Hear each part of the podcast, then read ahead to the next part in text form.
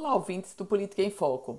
A semana começa em clima de expectativa para saber qual vai ser a condução da governadora Fátima Bezerra em se tratando do novo decreto estadual. Vejam, a própria governadora ela já anunciou o toque de, a continuidade do toque de recolher e da lei seca em três regiões, nas regiões Oeste, Central e na região do Vale do Açu. Essas regras vão permanecer até o dia 14 de junho, no contexto dos decretos regionais.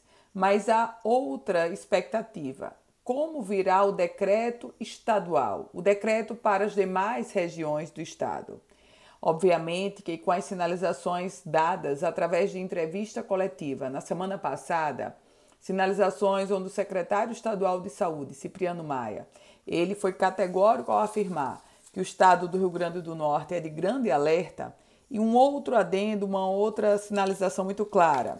Em entrevista concedida a mim, a coordenadora de saúde da Secretaria Estadual de Saúde, Kelly Maia, ela também confirmou que o posicionamento da equipe técnica da Secretaria Estadual de Saúde é para que a governadora enrijeça as medidas. Nesse contexto, a chefe do executivo já tem o parecer da CESAP de tornar as, a, as ações, ou melhor, o funcionamento do mercado, da classe produtiva menos flexível. Mas, obviamente, que a governadora também vai ouvir outros segmentos, outros setores. Deverá anunciar, quem sabe até a próxima quarta-feira, os novos termos desse decreto. Pouco provável que seja a prorrogação do que já está. Pouco provável, mas não descartado.